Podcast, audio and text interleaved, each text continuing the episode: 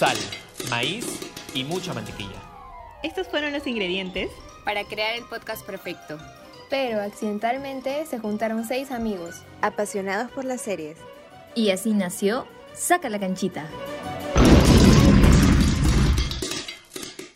Bienvenidos a todos nuestros Come Cancha que nos escuchan de todas partes del mundo, desde Perú, pasando por Argentina, Brasil y nada más y nada menos que Israel, a quienes les digo Shalom. Y de esta manera, recargadísimos e internacionales, comenzamos este programa también internacional, valga la redundancia, y con ese dato le paso la canchita a Nuria para que nos salude el día de hoy. Gracias por la canchita, amiga. Bueno, ¿qué tal amigos Come Cancha? Hoy día solamente quiero decir que esta serie tiene que ver un poco con Salvador Dalí. Y bueno, por ahí ya seguiremos investigando un poco más. Le paso la canchita a Taksha. Buenas amigos, Come Cancha, feliz una vez más de estar aquí con ustedes. Y bueno, como lo mencionó Diana, hay muchos países involucrados en, en este episodio, pero no solo los países sus ciudades específicamente. Así que nada, ahí se los dejo. Le paso la canchita a Vale. Gracias, Taksha, por la canchita. Hola, amigos Come Cancha. Hoy hablaremos de una serie que impuso un nuevo disfraz color rojo en Halloween. Así que ahí nomás le dejo la pista. Le paso la canchita a Gustavo. Amigos Come Cancha, adivina quién acaba de llegar. Claro que sí. Les cuento que la serie de la que vamos a hablar nos hizo cambiar un poco la visión y la percepción que tenemos de quiénes, de los profesores. Con eso nomás te dejo y te paso la canchita, Sandra. Hola amigos Come Cancha, ¿qué tal? Yo aquí hablándoles desde Tokio, Japón. Feliz de hablarles de una serie que me cautivó desde el día uno. Una serie recientita nomás. Te devuelvo la canchita Pring. Gracias Sandri por la canchita. Y yo creo que con esos datazos ya nuestros Come Cancha deben estar oliéndolas demasiado, ya deben estar casi casi sabiendo cuál es. Y así que sí, les digo, la serie de la que vamos a hablar hoy día es La Casa de Papel. Aún no he tenido el honor de verla, así que por eso y para que todos los que no la han visto o no se acuerdan mucho de qué se trata la serie, vamos con la sección Contextualízate con Gustavo. Contextualízate con Gustavo. Muchas gracias Diana y para la gente que no ha visto la serie tal vez como tú viene este segmento tan importante pero vamos a ponernos en contexto pues no ¿por qué? porque se llama contextualízate y suéltame por favor la música claro que sí la vela chao qué rica la vela chao y te cuento que las la Vela Chao es una nueva versión que está en cumbia, que está en cumbia, por favor, ¿ya? Me la busca. La Casa de Papel es una serie que gira en torno a un asalto de varios días preparado contra la Fábrica Nacional de Moneda y Timbre, ubicada en Madrid, España, que me está esperando. Hasta ahorita ahí tengo mi, mi visa y no pasa nada. Un hombre misterioso, conocido como el Profesor, está planeando el mayor atraco de la historia. Para llevar a cabo el ambicioso plan, se recluta a un equipo de 8 personas con ciertas habilidades que no tienen nada que perder. El objetivo es entrar a la fábrica e imprimir 2.400 millones de euros, un montón de plata, un sencillito nomás, pero terminan llevándose mucho más, pero ya les vamos a contar más adelante. Para esto, el equipo requiere de 11 días de reclusión, durante los cuales tendrán que lidiar con las fuerzas de élite de la policía y 63 rehenes. Muchas gracias, muchas gracias por esa gran contextualización. Ya estoy enterada de todo y chicos, quiero empezar preguntándoles a ustedes, ¿a ustedes les hubiera gustado ser reclutados por el profesor? Obvio, obvio que sí. No sé, a mí me hubiera encantado. Es, difícil ya, porque ves como que todo lo que han tenido que pasar los personajes, que desde ya avisamos que este episodio viene con muchos spoilers, pero sí, me hubiera gustado bastante, porque no sé, al final siento que se vuelven como una familia, o sea, eran desconocidos total y de la nada se vuelven como una familia súper chévere. Obviamente como atracadores, que no está bien, pero no sé por qué llegas a empatizar bastante con ellos, como que por más de que sean como los malos, entre comillas, en la serie en general no se vuelven los malos, sino a todo lo contrario, son como los buenos. Bueno, sí, yo también me acuerdo que Denver estaba hasta con su papá, pues, ¿no? O sea, se volvió toda una familia. habían algunos que literalmente estaban solos desde siempre y creo que ahí encontraron como que la unión. Y eso también me pareció chévere. De ahí también, este, si me hubiera gustado estar, ser reclutada por el profesor, una experiencia diferente, ¿no? O sea, algo que también arriesgas tu vida y todo. Algo así casual. Para salir de la rutina. Claro. para salir, para salir de tu rutina de universitaria común y corriente, ¿no? Vamos a De mi vida normal.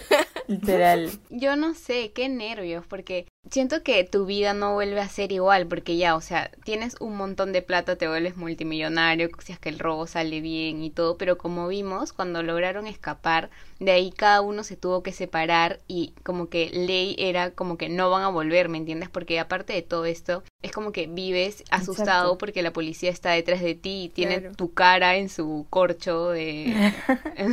y este y te está buscando, mañana, entonces tienes que vivir escapando de, de la justicia y todo, entonces como que tu vida no vuelve a ser la misma, pues. Creo que opino parecido a Sandra, o sea, en el hecho de, de encontrar un, creo que todos encontraron en, en el grupo de profesor como que una unión como familia, cosa que no tenían individualmente, pero por el otro lado está lo que menciona Sandra de que posteriormente no es como que todo color de rosa, sino que también tienes que estar preocupado por si te siguen, por, eh, por si hay policías detrás tuyo, entonces es como que un, como un dilema que tienes que escoger, ¿no? ¿Cuál e- va a priorizar en ti? Así que creo que por mí estaría como que no, porque no podría vivir angustiada después. Es verdad, a mí me hubiera encantado ser reclutado por el profesor solo para tener la, la capacidad de elegir mi nombre. Y a eso va mi segunda pregunta. Yo quisiera saber, ustedes, qué nombre se hubieran puesto, de qué capital, claro, porque recordemos que se ponían nombres de capitales, y por qué. Ya, yo estoy segurísima de cuál me pondría. Shanghái.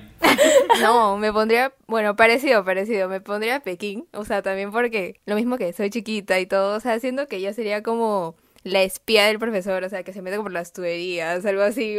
Eso, todo, toda una ninja. Como ese hurón que se metía por las tuberías para Claro, claro. por su camarita.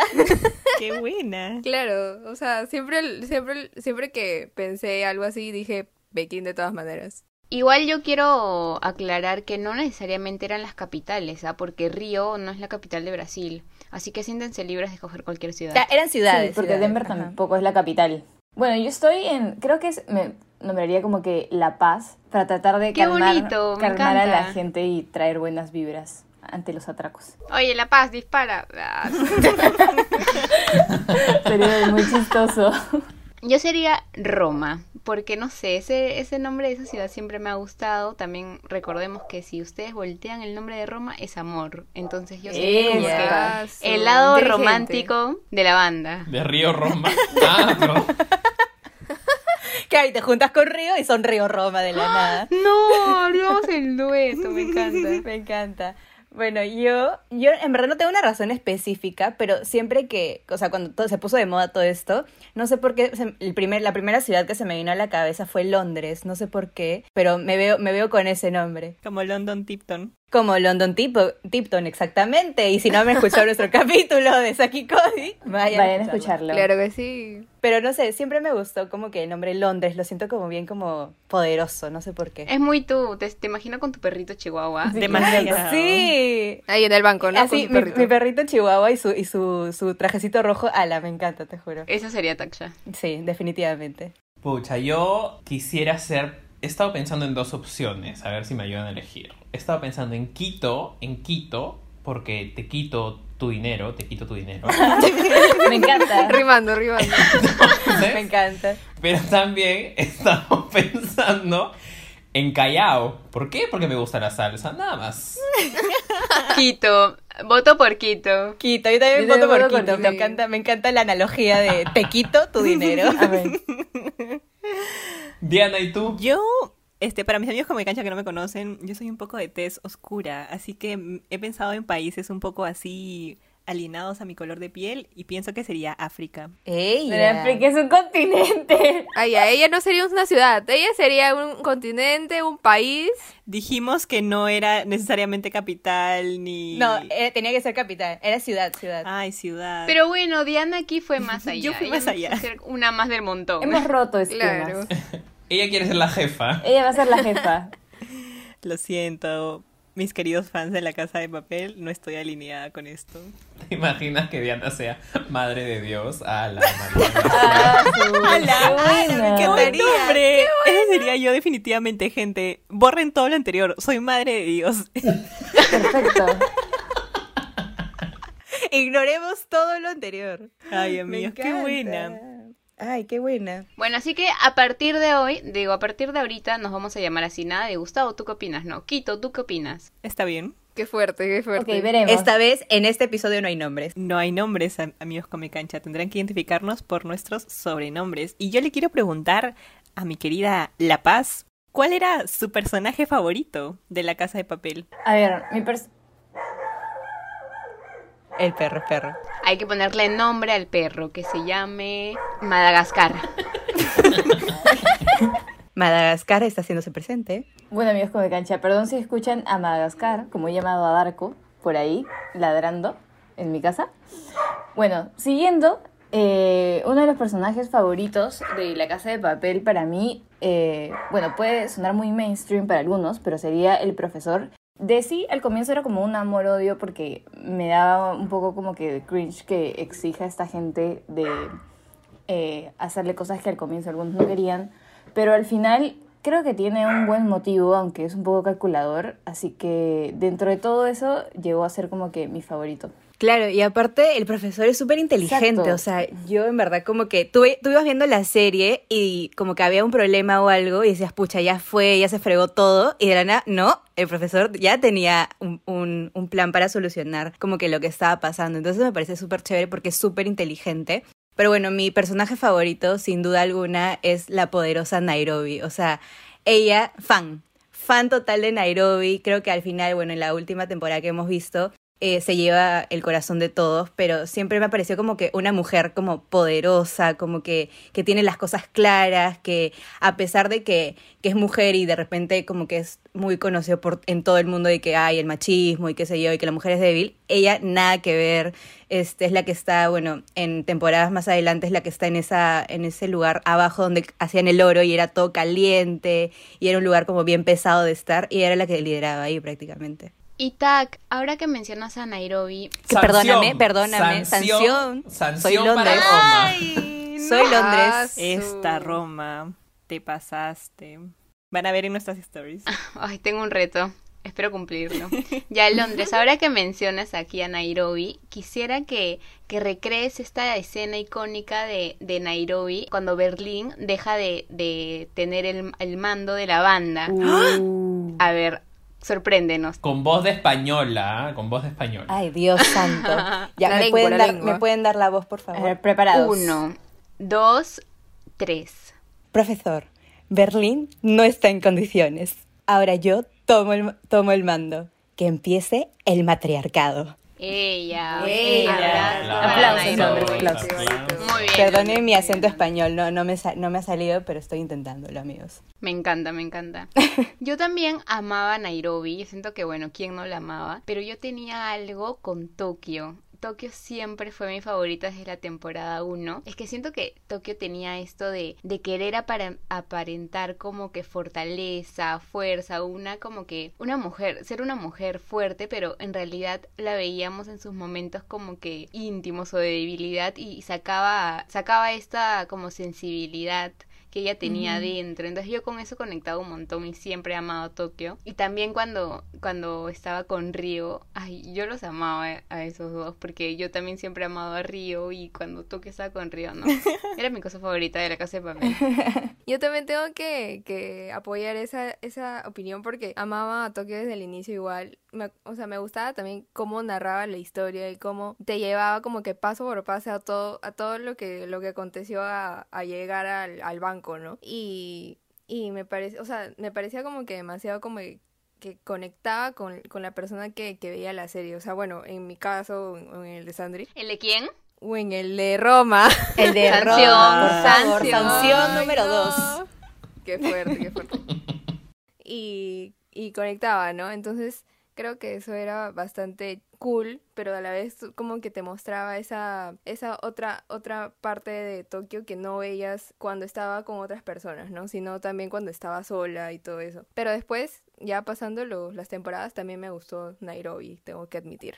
Mi personaje favorito, y me parece raro que nadie lo haya mencionado, es Berlín, de todas maneras. Después está Nairobi, pero Berlín, Al final, tal vez. eh, eh, Berlín está pero en de mis tops. Tanto así que tú llegas en las temporadas en las que él está vivo a, a odiarlo un poquito, a no estar de acuerdo con las cosas con las que hace, pero él sigue el plan a toda costa y da hasta su vida por los chicos y eso me parece súper rescatable, en verdad. Y, fue un personaje tan querido, tan, tan emblemático de, la- de las dos primeras temporadas que lo tuvieron que regresar en las siguientes, de alguna manera, para que la gente lo tenga y esté feliz. Y aquí, dato curioso, el productor y el- toda la, la gente de la, de la casa de papel ese, se arrepintió de tan pronto, pues porque para esto cierto. la, la pensaron este, la serie como solo para la primera y segunda temporada. Entonces, este, nunca imaginaron que iba a tener todo este éxito. Y pucha, ya tuvieron que revivirlo nomás. Bueno, no revivirlo, sino como que mostrar los recuerdos. Claro, pero dicen, dicen que hay una idea por ahí de hacer un spin-off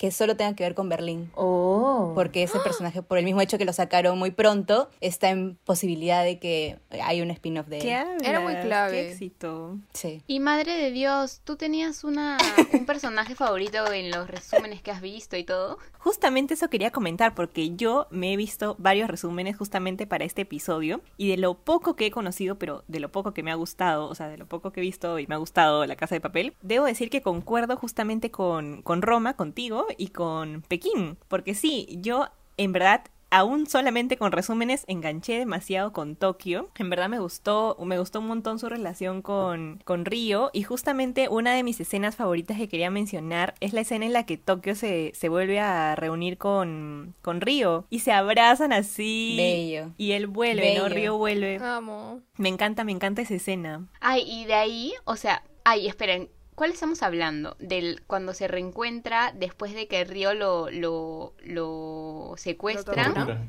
o cuando Tokio vuelve, o sea, Tokio la capturan a ella y luego vuelve a Sí, el de la moto. ese reencuentro. El de la moto. Ya, es entonces yo aquí quiero mencionar no mi escena favorita, sino una escena icónica que me marcó, que fue que a raíz de esta de esta regresada de Tokio, la muerte de Moscú. La muerte de Moscú me rompió el corazón en tres pedazos. Fue la cosa más triste que pudo haber tenido esa serie. Después de la muerte de Nairobi, claro.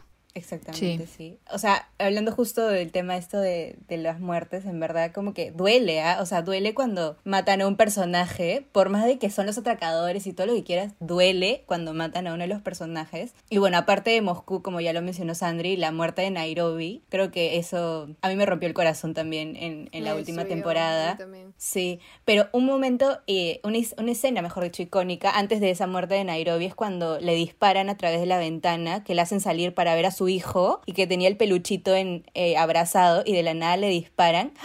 No, ese momento ya, o sea, ahí, te juro que yo no me lo esperaba, no me esperaba para nada que le vayan a disparar. y de la nada cuando le dispararon dije, no puede ser. Y te dejan ahí con eso de si sobrevive o no sobrevive, es terrible. Porque fue el último capítulo de la tercera Sí, temporada, pues. ujú. Ah, entonces te dejan, dejan ahí como expectativa. Pero todos preparadísimos, mejor que cualquier doctoro y en los atracadores. Sí. pero- Es de la habían nada sabían practicado, todo. habían practicado con su chancho. ¿No se acuerdan? Pues que habían practicado con el chancho de cómo coserlo. Y eso es porque el profesor era un capo. Claro. O Sí, un o sea, genio. Estaba todo. Tenía el as bajo la manga. La manga. Una escena icónica para mí va a ser siempre cuando agarran a Tokio, eh, Berlín agarra a Tokio, la amarra en una especie de camilla y la suelta y la bota y la entrega a los policías y sale como, ahí está así, no sé qué. Este, y después vi cómo grabaron esa escena. Oh. Obviamente Tokio se pudo haber caído, ¿no? Amigos, era un maniquí, Obvio. nos engañaron, era un maniquí. Pero obviamente nos comimos el cuento, pero esa escena me pareció icónica. Icónica tanto como su salida como su regreso en la moto, increíble. Te amo, Tokio. Te amamos. Bueno, hablando un poco de, de la muerte de Nairobi, que a mí sinceramente me afectó mucho, ahí viene un- una parte que es... ¿Cómo te afectó, Taksha? ¿Cómo te afectó? Lloré, Cuéntanos. lloré mucho. Ay, a ver, vamos a escuchar cómo lloró Taksha. Londres. Ay, pero- Castigo, van Londres, castigo. No, pero hablando de esa escena, o sea, ahí ya de por sí, eh, hablando un poco ya, el- hablamos del personaje que nos gustó, ahora del personaje que odio con todo mi corazón, Gandía, sinceramente. Lo odio porque Confirmo. tuvo también a, a Tokio encerrada, de ahí cuando a Nairobi ¿se acuerdan que en el baño como que hace que su cabeza atraviese la puerta y la tiene ahí como que encarcelada? Horrible, horrible. Odiaba a ese hombre, en verdad, qué despreciable. Sí, sobre todo, o sea, esa es justo la escena que en la que Tokio está reclutada. Es mi parte favorita y está el personaje que eh, detesto porque Tokio estuvo luchando mientras que ellos a la misma vez estaban tratando de, de encontrarla y al final lo logra. Entonces, en verdad, ahí fue como que una súper alegría para mí y me, me gustó que en verdad lo haya, le haya dado su merecido a Gran Día. Y también hablando de personajes que, que odiamos, Arturito. ¡Ay! ¡Qué estrés! El Qué peor. nada se volvió Estrés, en verdad. hombre así, motivacional. A él lo odias, pero porque te estresa. Nadie Arturito entrando cuando nadie lo llamó. no entiendo Literal. la situación. Qué Nadie estrés, Arturito agarrando verdad. una tijera de colegio. Nadie Arturito cubierto dos días por bombas, pobrecito. Pero ay, bien merecido. Es que era muy estresante, en verdad. Ya, Quito, ¿qué ibas a decir tú? Ah, es que yo iba a seguir con lo de Andía, porque yo iba a decir que lo odio, porque no es posible, me parece súper surrealista. ¿No se acuerdan de esa escena en la que él solito le estaba disparando a, Ah. puede ser que siete personas, y las siete personas estaban disparando contra él? Sí. Pero no le cayó ni una sola bala, le cayó al, al sonsonazo de Andía. Ay, lo odio. ¿Quién es? Matrix. ¿Cómo pueden saber curar, pero no saben tirar este una bala? En verdad. Obvio, tanto desperdicio de bala por las puras. Sí. Para ¿qué una persona. Y justo quería preguntarles, porque hace un ratito estuvimos hablando de las muertes, dijeron que la muerte de Moscú, la muerte de Nairobi, pero quisiera saber cuál es la que... No, no cuál es la que más les ha afectado, quisiera saber cuál, a cuál personaje ustedes revivirían de la serie. Me encanta porque entre qué tanto te ha afectado, a quién revivirías, hay una brecha bien, bien grande. Pero te cuento, te puedo contar a quién reviviría yo. Este, yo reviviría sin lugar a duda a Berlín porque siento que estas temporadas dentro de la casa sería una pieza fundamental y no habría tanto escándalo y no se estarían eh, bajando su plan tan rápido como un- una personalidad como la de Berlín. Así que mi voto, mi piedra de la resurrección va para Ber- Berlín. Claro, es que en verdad, o sea, Berlín mantenía como el orden dentro de, de la fábrica, pero yo, yo ahí discrepo un poco porque si, si bien Berlín era muy chévere y todo, y al final como que te duele su muerte, yo al inicio como que lo detestaba un poco, así que yo definitivamente a Nairobi, la revivo de todas maneras, le doy mi piedrita de, de la resurrección a Nairobi de todas, de todas maneras. Siento que era un personaje muy clave dentro de, de la serie. Bueno, yo también concuerdo con Londres. Eh, yo reviviría a Nairobi porque Ay, creo sí. que también era un personaje con el que te habías encariñado un montón, más que con Berlín. Creo que Berlín fue, bueno, para muchas personas fue casi al final y también creo que fue bastante como que triste que se vaya, ¿no? Y yo creo que la yo creo que la ganadora es Nairobi porque yo también le doy mi piedrita de la De la resurrección. resurrección. Muerte de Harry Potter. Esto no está patrocinado por Warner Bros. por si acaso. Me encanta que usemos la piedra de la resurrección de las reliquias de la muerte de Harry Potter para, para esto. Sí, yo también, o sea, yo, yo concuerdo con, con, bueno, con casi todos, excepto con, con Quito, que, que reviviría Berlín. Pero yo también, y sin haber visto la serie, o sea, bueno, no, no, o sea, no, no digo tanto porque que un personaje sea tan importante como para revivirlo, porque en verdad no sé quién es exactamente importante o no, pero yo vi la muerte de Nairobi y fue una muerte tan cruda y la sentí como que tan, que, que tuvo tanta importancia, tanto proceso y me sentí totalmente como que conmovida con la escena y, su muerte en verdad como que sí, sí me llegó como que a conmover bastante. Así que yo también reviviría Nairobi. Fuerte, ¿ah? Te deja muchas dudas. Sí, te deja muchas dudas porque justo ahí es donde la inspectora Sierra encuentra al profesor. Entonces es como algo fuerte, pero yo creo que la inspectora Sierra lo encuentra y todo, pero como está prófuga, porque se supone que, bueno, por todos los acusos que tuvo ya del maltrato y de no sé qué, está prófuga de, de la policía. Entonces, para mí que ahí el profesor hace algo que la convence y se queda como parte de la banda la inspectora Sierra, creo yo. ¿Por qué yo siento que el hecho de que esté embarazada va a tener que repercutir de alguna forma en la historia o todo? Porque no me vas a poner a un personaje tan importante con una actriz tan importante como ella en una serie embarazada para que su embarazo no tenga nada que ver con la historia. O sea, solo ponerle una barriga, no. O sea, siento que algo va a pasar con el embarazo en esta temporada. O algo tipo va a dar a luz en algún momento importante o van a agarrar al hijo, se lo van a llevar, algo así. Y con eso la van a manejar. O tal vez el embarazo siempre fue falso, no lo sé. Pero algo va a pasar con ese embarazo. Yo creo que por ese mismo embarazo se queda. Se queda con ellos. Fácil da luz. Sí. No sé, este, la amenaza con el hijo o algo así. Yo digo que por eso se queda. Sí, creo que hay muchas dudas sobre eso. Claro. Imagínense si ella al final, ya, por ejemplo, dice- hay gente que dice, ya, pero entrega al profesor y, la, y se salva. No, o sea, por más de que ella entregue al profesor, igual ellas la van a meter a la cárcel. Entonces, meterla a la cárcel con la barriga es sinónimo a que cuando nazca su hijo la van a separar. Entonces, le convendría más quedarse con el profesor. Obvio. Y fácil también pasa como con la inspectora Murillo, que al final fue parte de la banda. Ahora ella también. No, pero yo creo que igual es diferente porque la inspectora Murillo, o sea, no fue tan mala como fue la otra, man. Sí. O era sea, creo que, que no, no es lo mismo. Creo que todos la odian. O sea, con la inspectora Murillo fue como que Es verdad. mucho menos grave que con, que con ella. Es verdad. ¿Saben qué también creo? Hay algo ahí, estaba, estaba leyendo, de que Tatiana, ¿se acuerdan de, de Tatiana, la esposa de Berlín?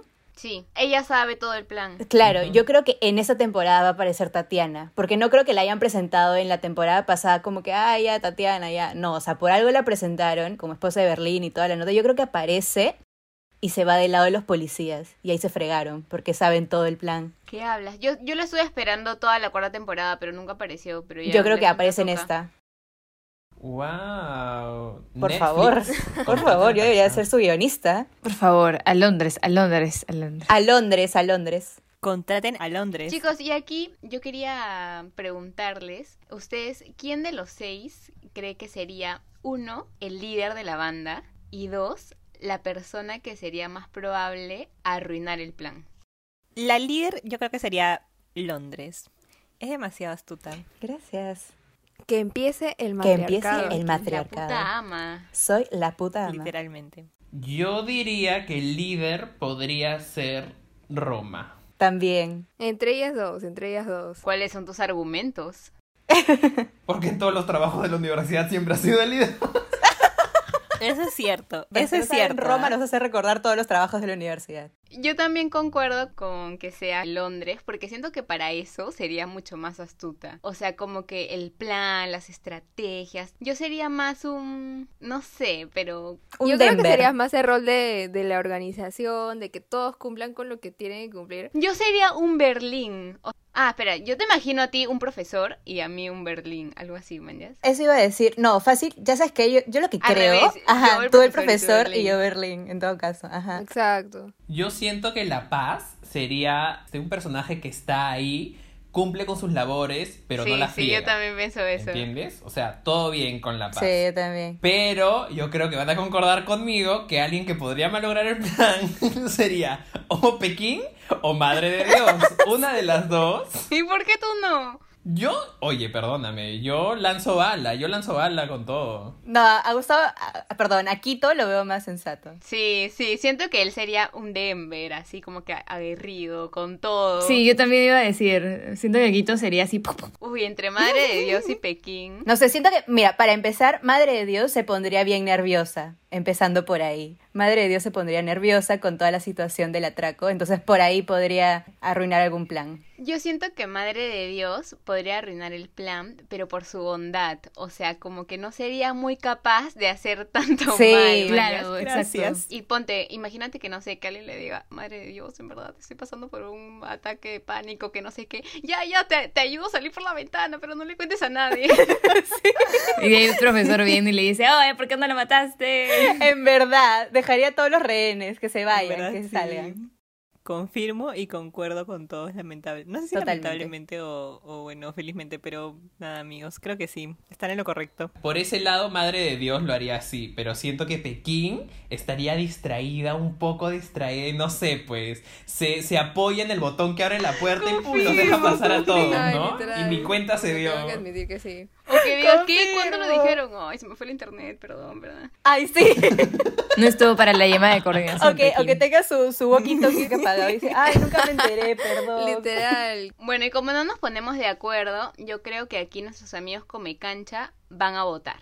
¿Quién creen que sería la más probable a fregar el plan? ¿Madre de Dios o Pekín? Hagan sus votos. Esperamos los resultados. Me encanta. Ay, me encanta. Y ahora sí, amigos con mi cancha, llegó uno de los momentos más divertidos de nuestros episodios y esta vez viene gracias a Roma que nos trae la trivia del día de hoy. Efectivamente, les he traído una trivia calentita.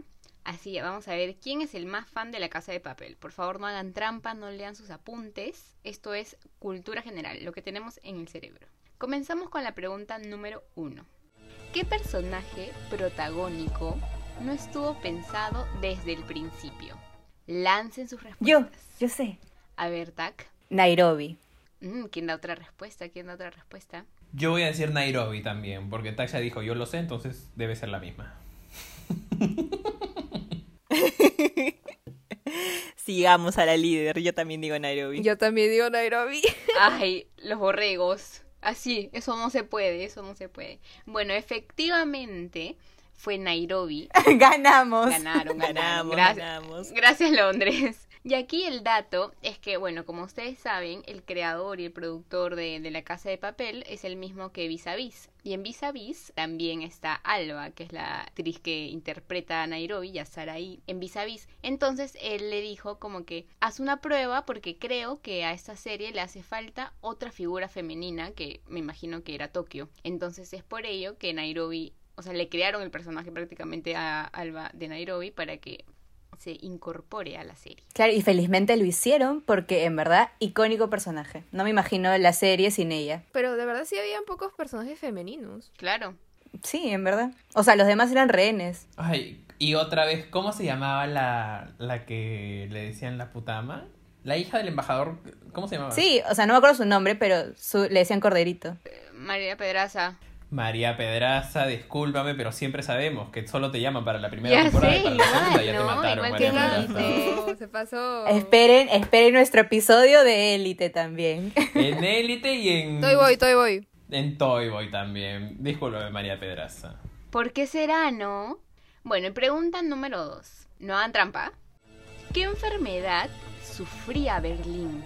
El nombre de la enfermedad, por favor. Ay, no, no me la sé completa. Me sé, un- creo que era Yo creo que tenía algo en el cerebro, pero no sé. algo así. Era algo con miopatía, pero no me acuerdo qué más era. Miopatía de algo, no me acuerdo de qué más. Miopatía sensorial. Miopatía de Helmer. Pero ustedes se preguntarán, ¿qué es esa enfermedad? Pues yo les informo que no existe esta enfermedad. Pero hay una enfermedad muy parecida que se llama miopatía mitocondrial, que es una enfermedad que debilita los músculos. Se inventaron una enfermedad solo para Berlín. Ya bueno, y la tercera pregunta, que esta ya es facilita, ¿eh? Esta es una de verdadero o falso, así que cada uno va a decir una respuesta. La Casa de Papel siempre fue una serie original de Netflix. Falso. Falso. Falso. Falso. Creo que La Paz también dice falso, solo que tiene unos problemas con el audio.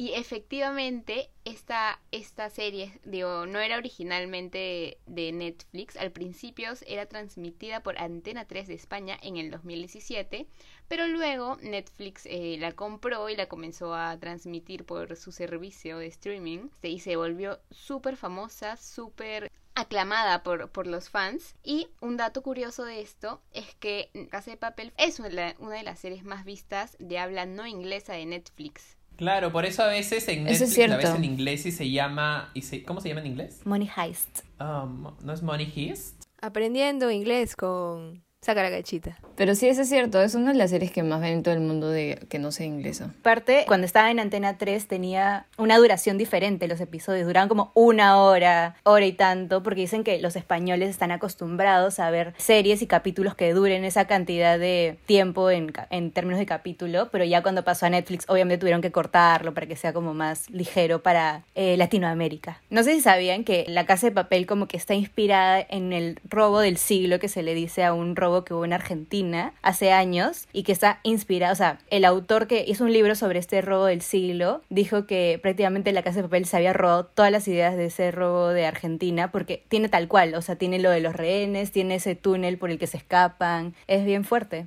Es igualito, igualito, igualito al robo del siglo Y argentino. hablando de Argentina, así como las series argentinas de las que ya hemos hablado han sido muy famosas en Israel, les cuento un dato curioso. Esta serie, La Casa de Papel, ha sido muy famosa en Turquía. Así que selam a nuestros amigos turcos. Selam. Creo que le están como baneando en Turquía, creo, ¿no? O sea, el gobierno decía que era una serie que incitaba a la rebeldía y a la violencia y querían como bajárselo de Siempre de- tuvo problemas, de- ¿no? Del Me país acuerdo que también prácticamente. salieron cosas así. Muy buena. Me encanta. Y con esa pregunta terminamos y gracias Roma por esta trivia que nos ha dado varios datos curiosos acerca de esta gran serie llamada La Casa de Papel. Y ya para concluir, quisiera saber si alguno de ustedes tendría alguna enseñanza de la serie, tal vez alguna conclusión de este episodio que hemos hecho. Madre de Dios, yo tengo una, una conclusión de esta serie. Me puse a pensar y en realidad es como la confianza que puedes tener con la gente con la que trabajas, ¿no? Eso ya llevándolo como que en cualquier aspecto de tu vida, no sé, en el aspecto laboral, universitario, qué sé yo, como que la confianza de, de estar con el equipo en el que estás como acá en Saca la Canchita, de, al momento de trabajar y de regirse a un plan, como ya mencioné también, eran una familia, ¿no? Entonces eso también es bien bonito y como entre ellos mismos se protegían bastante, por más de que pudieran haber como riñas en algún momento, se cuidaban y se regían al plan y tenían bastante confianza entre ellos y si alguno tenía algún problema o algo, por ejemplo, eh, lo de Nairobi que pasó que le dispararon, al toque todos estaban moviéndose para operarla y se pusieron como que las pilas en verdad para salvarle la vida.